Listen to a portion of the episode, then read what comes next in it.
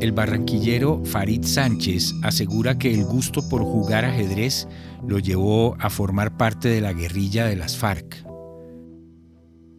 Cuando yo llego al colegio, que es el colegio Simón Bolívar, el colegio está lleno de frases de Simón Bolívar. Y hay una frase de Bolívar que dice, el ajedrez es un juego indispensable para la formación de la juventud. Y yo, pero bueno, y veo que los pelados del colegio están jugando ajedrez y me meto al equipo de ajedrez y me doy cuenta que mientras juego ajedrez hay figuras históricas a las que les gusta el ajedrez. Jean-Paul Sartre, Lenin, Trotsky, ¿sí? el Che. Y de repente, bueno, ¿quiénes son estos tipos? Y voy conociendo y Jean-Paul Sartre habla de, del existencialismo. Y entonces me meto por ahí por el existencialismo. La preocupación del sujeto por su existencia, ¿cómo así? que no se puede ser feliz en un mundo infeliz. Y bueno, ¿y quiénes hacen que este mundo sea infeliz?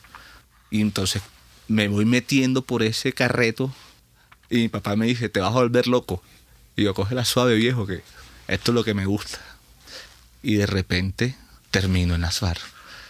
Y llego a las FAR y me doy cuenta que en las FAR se juega muy bien ajedrez. Y me amaño allá en las FAR a jugar ajedrez también con los amigos, con los compañeros. Y fue una experiencia interesante. La Coalición Internacional de Sitios de Conciencia y Javeriana Estéreo Bogotá presentan la serie radial 50 vidas. El capítulo de hoy, el ajedrez y la guerrilla.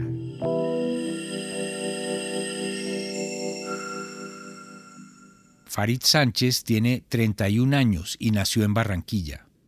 Y entro a la universidad, hago dos, tres semestres de filosofía y decido irme para las FARC yo no sé qué hubiera pasado si hubiera terminado la filosofía. Seguramente no estaría conversando ahora. Pero en las FARC hacían algo más que jugar ajedrez. Había que combatir, había que disparar, había que estar dispuesto a matar o a morir. Sí, claro, ese era un riesgo al que se corría, ¿no? Por lo menos yo me fui convencido de que en cualquier momento me podía tocar a mí. Pero entonces ahí pasa algo y es que hacer una operación militar en un territorio tan inhóspito como el de Colombia, planificarla le costaba unos 6, 7 meses. Una operación que podía durar 15, 10 minutos. Y no todo el mundo iba a operaciones militares. Y no todo el mundo estaba destacado para operaciones militares. En el caso del bloque Caribe, se dejó de hacer operaciones militares hasta el 2012, que fue cuando se iniciaron los diálogos de paz. Además porque, digamos, la arremetida contra las y los combatientes del Caribe fue muy fuerte y eso, digamos que pudo darle un triunfo parcial al ejército. Bueno, y nosotros también desde la óptica militar nos llegamos a preguntar, nosotros no estamos para defender territorio, ni defender posiciones. Sí, llegó un momento en que yo me di cuenta que, que no había un triunfo ni de los militares ni un triunfo de la que la salida era política y negociada, porque esto se estaba prolongando. Y la prolongación, pues obviamente causa daños irreparables. Y ahí tenemos las consecuencias. Podemos ver lo que sacó el informe de la comisión.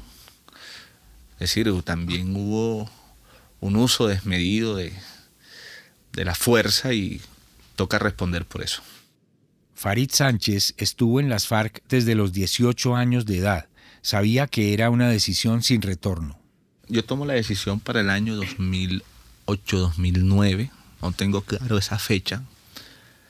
De las FARC se puede pedir la baja, sí, por diversas razones, por diversas cosas, pero es muy difícil, sobre todo porque se corre el riesgo de que la persona que salga dé información o la capturen y dé información sobre la vida interna de quiénes son, cuántos son, dónde andan, qué andan.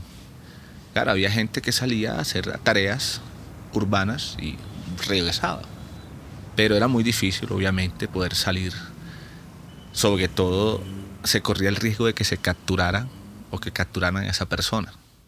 El 26 de septiembre de 2016 se firmó el acuerdo, que se sometió a un plebiscito el 2 de octubre cuando ganó el no.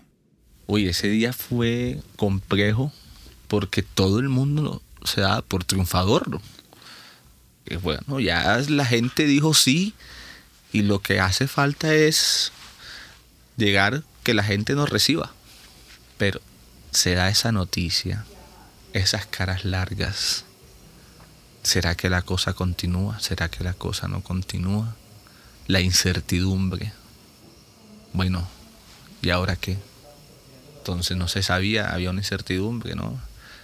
Habían militares que querían la guerra. Bueno, y si nos atacan, ¿qué? Bueno, ¿y cómo vamos a responder? Bueno, hasta que Santos se gane el Nobel. Claro, también las FARC, las FARC también dijo, no, nosotros seguimos en la mesa, hemos, le hemos dado cinco años a este tema y no podemos tirar todo lo que hemos conversado a la basura. Sentemos o sienten a los que, a los del NOI, bueno, y que se sienten también, que cuáles son sus observaciones, que es lo que así se hizo, así se firmó.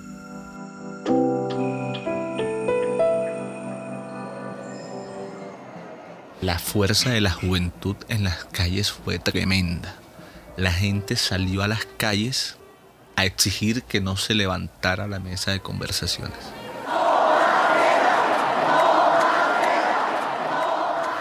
Esas movilizaciones fueron históricas.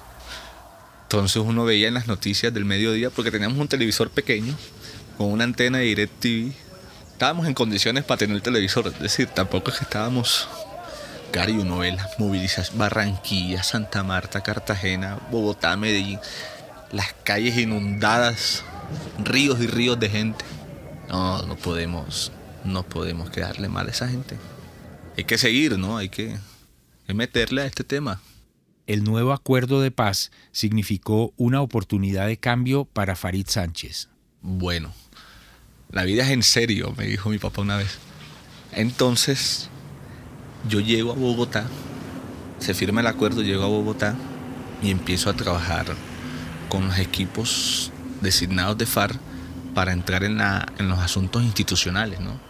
en las comisiones de implementación, en las comisiones de, seguridad, con la UNP, cosas así, muy generales, eh, haciendo relaciones políticas, haciendo lobby y a tener reuniones con embajadas, con amigos y amigas que deseaban financiar los proyectos productivos de los excombatientes. También en la vida personal hubo cambios profundos. Me comprometí con una abogada, una abogada de la JEP. Tuvimos un bebé que se llama Juan Emilio. Puse Juan por Jean Jacobo Rousseau y Emilio por el libro de Juan Jacobo Rousseau, el Emilio de la Educación. Ya tiene dos años y medio.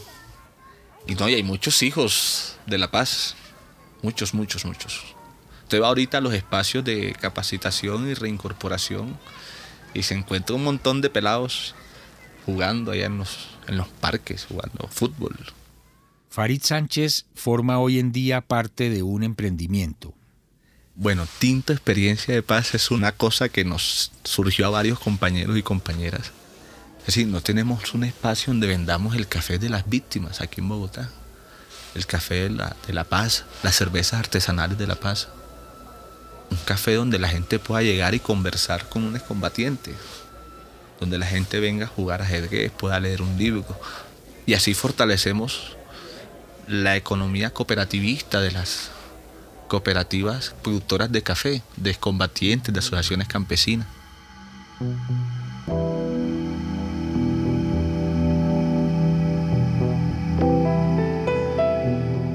50 Vidas es una serie radial de la Coalición Internacional de Sitios de Conciencia y Javeriana Estéreo Bogotá. Libreto y dirección José Vicente Arismendi. Grabación de campo y postproducción Laura del Sol Daza. Producción Juan Sebastián Ortiz. Transcripciones Ana María Velázquez. Producción ejecutiva Lina Marcela González y supervisión general Darío Colmenares.